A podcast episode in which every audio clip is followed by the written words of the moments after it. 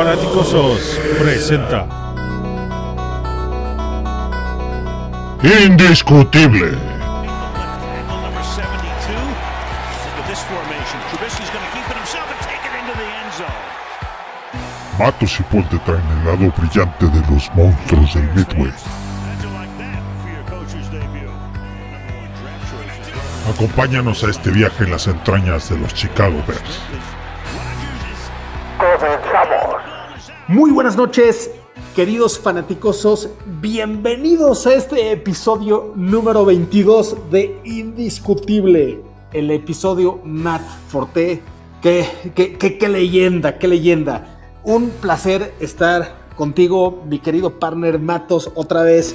Buenas noches, ¿cómo estás? Buenas noches, Paul. Buenas noches, fanáticosos. Como siempre, ya, ya, ya parezco disco rayado, pero en verdad lo siento. Es un honor poder hablar con ustedes, compartir con ustedes este tiempo y hablar de nuestro equipo, Paul. Buenas noches. Muy, muy buenas noches.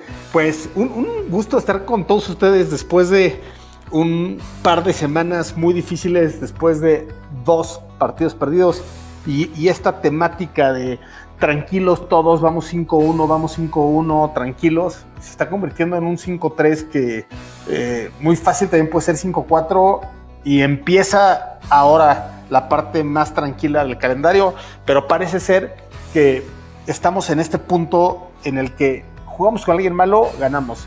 Jugamos con alguien bueno, perdemos. Jugamos con, alguien malo, ganamos, ¿no? Eh, lo cual, esa es la definición de mediocridad. Somos un equipo mediocre este año. Eh, pensábamos que había más, pero afortunadamente también todavía queda la mitad de la temporada. Y no todo está perdido. Yo sigo pensando que hay buenas señales, aunque todavía no puedo decir que es un buen equipo, porque aunque hay buenas señales, hay también malas señales. Entonces, va- vamos a empezar con, con un resumen de, este partido contra los Saints. Y, de ahí nos vamos a ir a comentarios sobre este trade dead- deadline, donde Ryan Pace se quedó totalmente quieto. Y después nos vamos a ir con este, estos casos COVID que se han dado esta semana en los Bears, muy preocupante. En una de esas ni siquiera hay partido contra los Titans y se adelanta la semana de bye a, a esta semana. Y cerraremos con la previa contra Titans. Eh, mi, mi querido partner Matos, ¿qué, qué nos, ¿qué nos platicas, qué nos dices como resumen general de este partido contra los Saints? No, bueno, Paul, al final lo que podamos decir está de más, ¿no? Creo que la tónica de esta temporada continúa. Es muy triste, muy, muy triste esta situación porque este tipo de partidos lo debimos haber ganado. Olvídate tú de cómo jugamos, que todavía tenemos muchísimas áreas de oportunidad.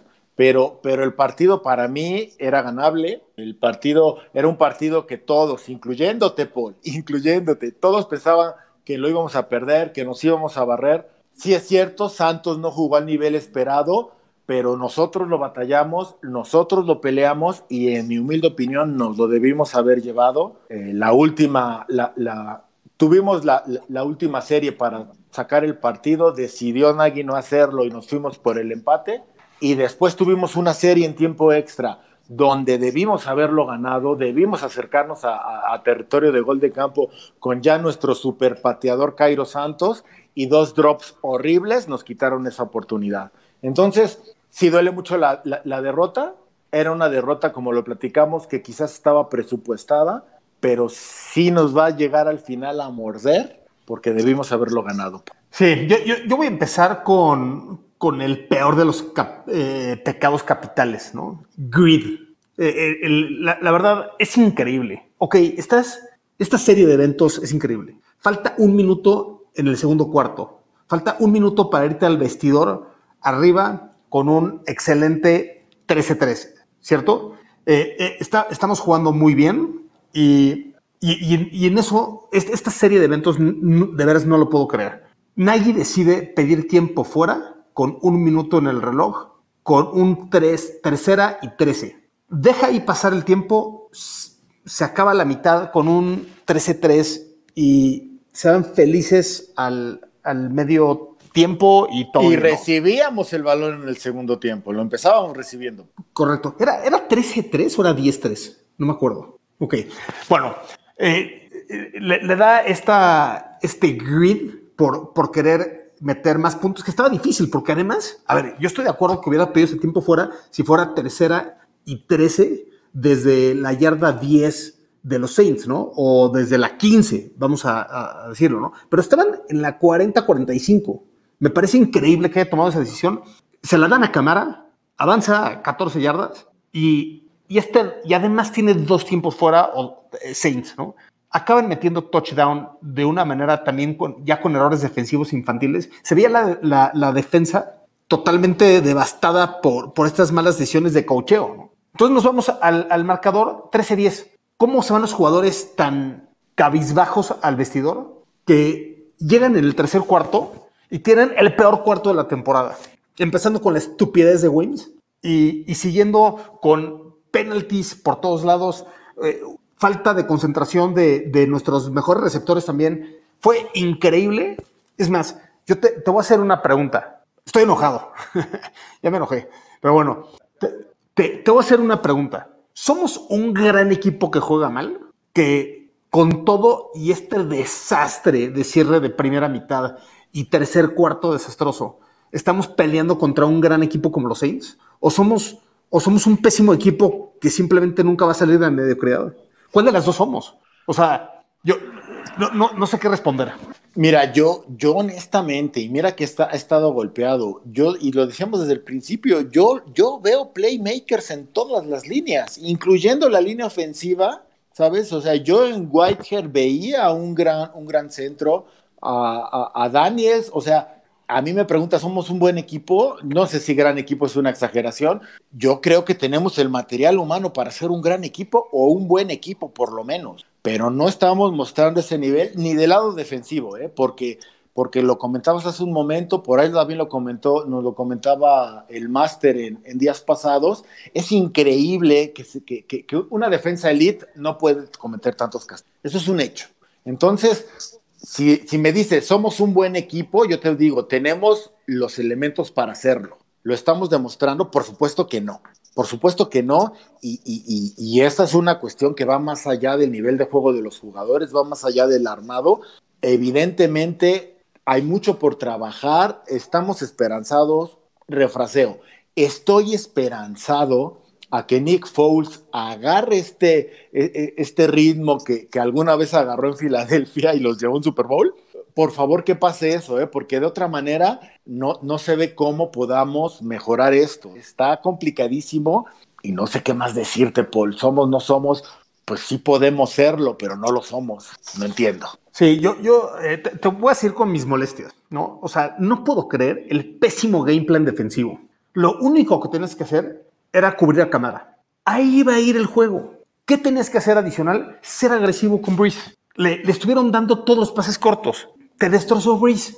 Aceptaste 26 puntos de los Saints sin sus, mejores armas por aire. O sea, yo la verdad no, no, puedo creer. Yo, fíjate que con todo y, y, y, este tercer cuarto desastroso, la ofensa no jugó mala. O sea, mala decisión definitivamente de nadie en ese timeout que te llevas con un mal sabor de boca a la mitad. Tercer cuarto, pésimo ofensivo, pero, pero jugaron bastante bien a la ofensiva. La defensiva, un verdadero desastre. Somos la defensiva número uno de la liga en dinero.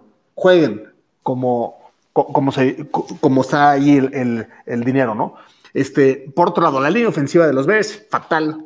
Eh, eh, fouls muy mal, una serie de capturas que, que recibió. A ver, si, si eres eh, el, el coreback que viene aquí con, con esta experiencia, con este liderazgo, eh, tira el, balón afuera. No, no aceptes esos, esos sacks. Si no hay nada de, de las peores jugadas, eh, te, eh, creo que me acuerdo que era un segundo y diez, algo así, y hace un rollout a la izquierda, no hay un solo jugador a 15 yardas. En vez de correr y pelear por esas 10 yardas y tal vez conseguir 7, decide echarse para atrás y, y una captura infantil y entonces deja a su equipo en tercera y 15 y ya no hay manera de hacer tercera y 15, ¿no? Eh, con posibilidad de ganar ahí, que no mejor si era tiempo extra o, o al final del cuarto cuarto que, que, se acaba una serie de esa manera infantil. Eh, no, no, me gustó la línea ofensiva, que, que, estuvo bastante bien con todas las lesiones, por cierto. No me gustó Fouls, jugó muy bien Montgomery, este, flirteó con las 100 yardas, ¿no? Lo cual increíble, porque la defensiva de Saints por tierra bastante buena. Pues bueno, ya me alargué mucho, estoy muy enojado. Sí.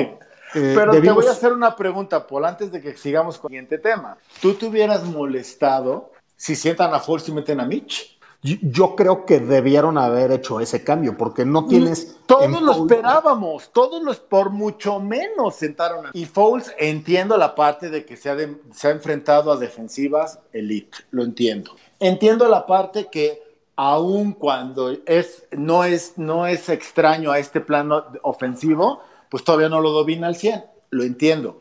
Pero, pero yo, yo honestamente, ah, llegó un momento en que dije, Mitch time, Mitch time, ¿no? Y no pasó. Entonces al final lo que dices es, yo la conclusión, y ya me estoy molestando también yo, gracias Paul, estaba de muy buen humor. al final, la, la explicación más lógica que puedo llegar, que no estoy diciendo que sea, pero lo tengo que comentar y no sé qué pienses, a mí la idea que me da es que este es un equipo, tanto defensivo como ofensivamente hablando, mal entrenado. No cabe duda que yo, yo estoy bastante decepcionado de Chuck Pagano. Tiene muy buenas piezas y simplemente no las he utilizado. Es un hecho. Totalmente de acuerdo contigo. Paul. Y, yo, obviamente Matt Nagy, eh, yo creo que es un gran líder, de, porque la verdad los jugadores juegan para él con todo y que mente ofensiva pues sí no está demostrando ser, ¿no? Y, y entiendo que también hay jugadas ahí y que cierta responsabilidad de Pace de no tener eh, un coreback elite. Eh, ahora, corebacks elites pues, con una mano, ¿no? Entonces tampoco está fácil. Pero bueno, va- vamos, vamos a darle la vuelta. Vamos al siguiente paso eh, eh, o al siguiente tema. Eh, trade deadline. ¿Estás en acuerdo o en desacuerdo con Pace? Tú lo dijiste fuera del aire. Para bailar tangos se necesitan dos y no necesariamente depende de solo un GM, ¿no? ¿Estás de acuerdo o en desacuerdo que no haya habido movimientos? Mira, yo creo que era, es obvio, es más que obvio que necesitábamos ayuda en la línea ofensiva. Eso nadie te lo puede discutir. Pero dime tú, en primera, el trade deadline fue muy, llegó y se fue de manera muy tranquila, no hubo grandes movimientos. En segunda, a mi entender, salvo que se me haya ido alguien y tú me lo compruebes, confirmes, Paul, no hubo ningún dinero ofensivo que se, que se hiciera un deal, que hiciera deal, que se hiciera un cambio. No existió. Yo creo honestamente que si no adquirimos ayuda en la línea ofensiva fue porque no nos convenía o porque no, no, no, no aceptaron algún trade. Porque yo estoy seguro, por ejemplo, Falcons sin problemas, sin problemas, te soltaba Jake Matthews. Claro, ¿cuánto crees que te hubiera pedido? Ahora tú dime, ¿cómo hubiéramos tomado que Pace sacrificara la primera ronda, que solo tenemos en el siguiente draft 5, sacrificara la primera ronda por Jake Matthews? Oye, solo tenemos cinco, pero en realidad vamos a tener, según yo, diez. Pero, bueno, Tenemos, es pe- historia. pero eso es otra historia, ¿no? O sea, al final lo que yo, a lo que yo voy es, yo sí creo honestamente que, que, que se exploraron, que Pace exploró, pero porque aparte también está esta cuestión del COVID, Paul, ¿no? O sea, los equipos no, por ahí Eric Lambert escribió, escribió una pieza diciendo, los equipos no están muy, pero muy convencidos, sobre todo en línea ofensiva, de hacer trades por esta parte del COVID. Y se está viendo, porque evidentemente, y será nuestro siguiente tema, pues nosotros ya tenemos ahí el bicho en nuestra línea ofensiva precisamente, tenemos el bicho del COVID, ¿no? Entonces, Qué desastre. Le doy, le doy el, el- el beneficio de la duda Pace, y si no hicimos un trade fue porque no nos convenía o no estuvieron dispuestos a hacerlo. Estoy, estoy de acuerdo contigo. eh, es difícil hacer trades. eh, hay dos elementos bien relevantes: capital, eh, dinero y capital de draft. ¿no? Eh, en el momento en el que estás sacrificando capital de draft y sacrificando capital en- de dinero, que es el salary cap, entonces es, es difícil hacer negocios con trades, porque generalmente, por ejemplo, agárrate a Matthews. Tienes un tackle que ahora vale 20 millones de dólares al año y estás sacrificando la primera ronda cuando drafteas a un tackle en la, en la primera ronda que es talento elite y te va a costar 3, 4 millones de dólares al año. En- entonces, eh, es, es- es un tema eh, financieramente eh, eh, muy complejo, ¿no? Donde estás Claro. Salary cap, por ejemplo, de una nómina como la de Eddie Jackson, ¿no? Entonces luego, ok, tomas ahorita el trade, pero luego tienes que cortar a Eddie Jackson o tradear a Ed- Eddie Jackson o a Khalil Mack y entonces ya no se pone agradable el tema. No, no y, y, dime también, veamos la, la parte funcional honestamente, tú agarras nuestra línea, nuestra deficiente línea ofensiva e inserta a Jake Matthews, inserta a Larry Tunsil. Eh, no sirve de nada. Eh, eh, va, ¿Mejorará? Va a ser, ¿Mejorará? O sea, va a ser agua igual. Exacto. ¿no? Entonces, creo, creo honestamente que, que, se intentó y creo que, que el camino o la vía que, que está decidiendo el equipo no está tan equivocado. De acuerdo. Siguiente tema, COVID. Tenemos a Cody Whitehair detectado con COVID hoy en la mañana hoy jueves en la mañana. Eh, Spriggs detectado ayer con COVID, ayer miércoles en la mañana. Y además está aislado Jermaine Ifedi, que en este sistema de la NFL de checar toda la gente que, con la que ha tenido un contacto inusualmente cercano, eh, que es obvio, ¿no? Pues está Cody Whitehair, luego Ifedi y luego Spriggs.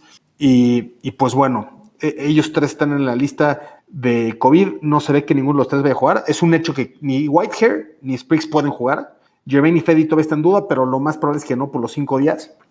Y eso nos deja a que con Mostifer lastimado, nuestra línea es los únicos cinco activos ahorita en el roster. Es Leno, Bars, Aiselen, Hambright, la Simmons y, otro undrafted que está por ahí que ni, me acuerdo su nombre. Eh, yo, yo lo dije en Twitter, dije, qué bueno, a ver, no, no, me, no, me, no, es que le desee una enfermedad o el mal a nadie, todo lo contrario, ¿no? Pero qué bueno que estamos forzados a ver a esta gente. Vamos a ver qué tenemos en la cantera, vamos a ver quién es Bars, quién es Aiselen, quién es Hambright, quién es la que hicimos. En una de esas tenemos un diamante en bruto que al momento que, que ven las luces, sacan el, el, coraje y son mejores que los que estaban antes de, de ellos, ¿no?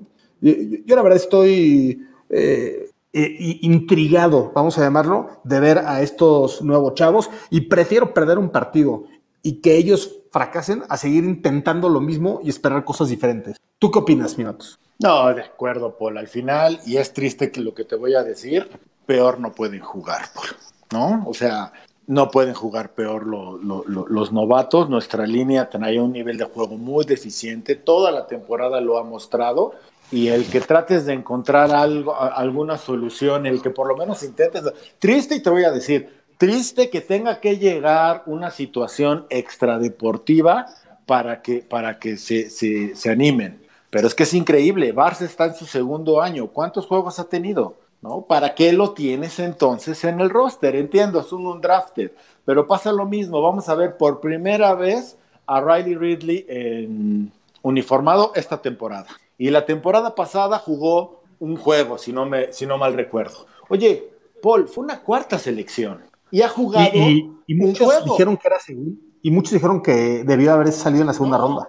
Hablamos maravillas, el hermano de Calvin Ridley, gran estrella en Georgia, no manches, qué bueno dos temporadas y apenas va a jugar su segundo juego. ¿Por qué tanto proyecto? Y eso lo, lo, platicábamos con los fanaticosos, o sea, al final de repente es como que ya basta de proyectos y empecemos a hablar de realidades. Si Ridley no funciona, no funciona y bye. Pero una cuarta ronda que en dos años ha jugado un juego es un desperdicio. Y si eso pica con la línea, bueno, Mustifer, perdóname, pero cuando sustituyó a Whitehair hace dos partidos o un partido, no lo hizo mal, no lo hizo nada mal. Que, que nos trae, que, perdón, que nos trae a decir que Whitehair no está teniendo una buena temporada tampoco, ¿no? Exacto. Yo, yo, vi, yo vi, a Mustifer bastante bien, Ajá. al nivel. Bars, cuando ha jugado en pretemporada y cuando se le ha requerido, no te voy a decir que lo hizo súper bien, pero sí se vio mejor que, que, que lo que hemos visto de Coward. Perdón, Coward inentendible ya, eso, sí, inentendible. Coward ya, ya es un, estamos a nada de decir, ups, el experimento fracasó, ¿no? Entonces inténtalo, vamos, mueve, haz algo. Funciona o no funcione, Paul, haz algo, no sigas intentando exactamente lo mismo cuando realmente no va a funcionar. Porque si no ha funcionado en ocho partidos que llevamos en la temporada, ¿por qué esperaríamos que en el noveno mágicamente funcionara? Eso es lo que a mí, honestamente, y sí, ya estoy también enojado, Paul, gracias, ¿no? Pero honestamente es lo que de repente no termino de entender. Sí, increíble, increíble. A ahorita a estamos forzados a ver a los chavos. Ojalá que haya partido este fin de semana sin ninguno de los usual suspects. Digo, Leno sí va a estar, pero fíjate que Leno no lo ha hecho mal. Pero bueno, eh, es, otra historia. Vamos a ver a, estos cuatro chavos. Vamos a ver qué sucede. Yo en lo personal, Eiselen, eh, este cuate de, Ivy League, que tiene este cuerpo similar a, a Nelson, a Cuento Nelson, pues vamos a ver qué trae. Es un cuate que no jugó eh, fútbol americano en high school, empezó en colegial, se vino de Sudáfrica. Parece eh, eh, en, de buena manera, ¿no? Un, loquito de, la línea, ¿no? Que, va a estar pegándole a gente, imponiendo. no, y a mí me, me encantaría, y si sucede lo voy a tuitear, porque tú dijiste, ojo con ese chavo desde pretemporada. Entonces, a, a lo mejor ahí está nuestro diamante en bruto, Paul, A lo mejor. Vamos a ver, vamos a ver. Vámonos al premio. Eh, van ciertas estadísticas que, les vamos a, comentar y que vamos a discutir. Vamos a dividir esta plática en dos. El matchup, nuestra ofensa contra la defensiva de los Titans, que es un matchup de debilidades. Somos de las peores ofensivas de la liga, como ustedes saben. Ya, fíjate, con este putrido resultado contra los Saints en yardas, si ya somos el cuarto peor de la liga, después de los Jets, los Giants, los Washington Football Team, seguimos nosotros. Nos ganan los Dolphins, nos ganan los Broncos de Fangio, nos ganan los Eagles y sus desastres. Es increíble, es increíble eh, la ofensiva. Entonces estamos en rankeados número 29 de la liga en yardas y en puntos igual. 29 eh, con 20.1 puntos. Eh, la defensa de los Titans está muy mal está en 25, 24, 25 de la liga, con recibiendo 396 yardas por juego, 268 por aire, eh, muchas yardas por aire y 128 por tierra. Entonces, vamos a empezar por aquí, por el duelo de las debilidades. ¿Quién va a ganar el matchup?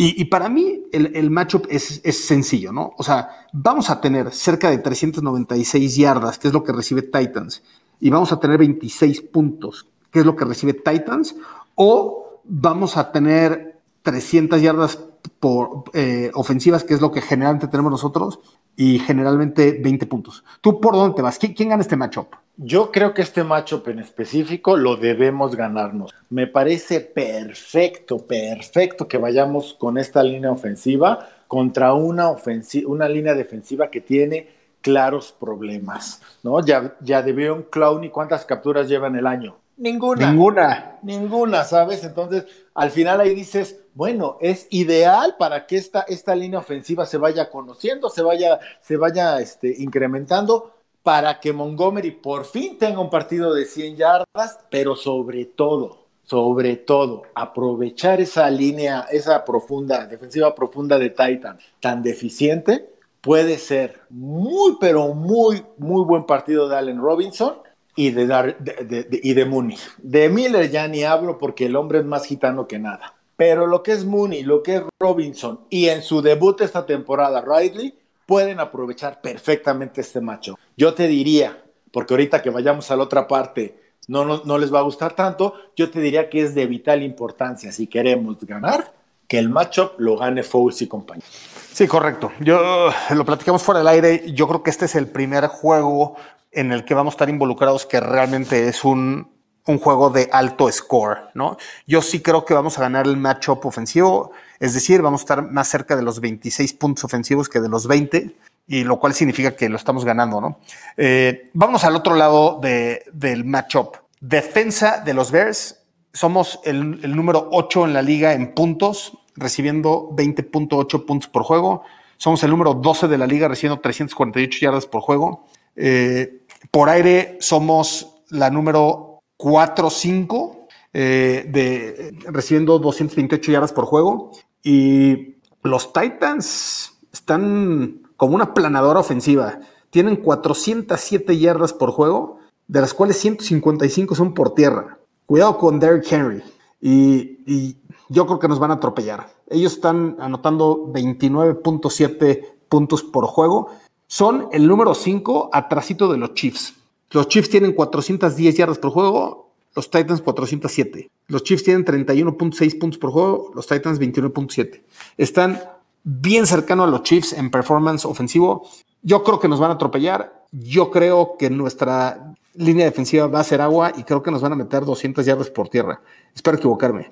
Eh, ¿cuál, ¿Cuál es tu perspectiva, mi querido Matos? No, no, nada lagueña tampoco, Paul, ¿no? Definitivamente, si Camara nos hizo lo que nos hizo, y Camara era el único, la, única arma ofensiva de Santos en ese partido. Imagínate Henry, Derrick Henry, sin John Jenkins, que va a ser baja por lesión. Vas a obligar a que nuestros safeties, Jackson y, y Gibson, bajen mucho más a la caja. Puede abrir los juegos por fuera, lo, lo, lo, las rutas por, por aéreas.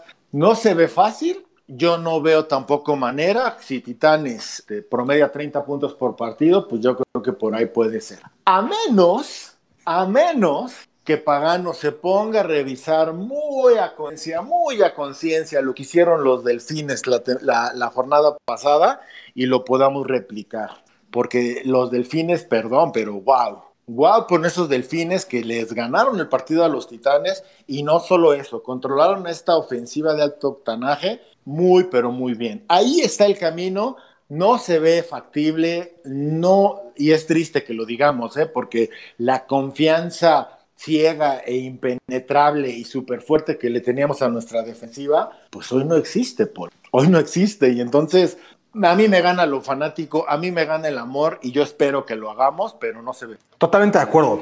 Eh, vámonos directo a las predicciones del partido. Eh, cabe resaltar que voy 6-2 en la temporada y tú vas 5-3, te voy ganando, partner.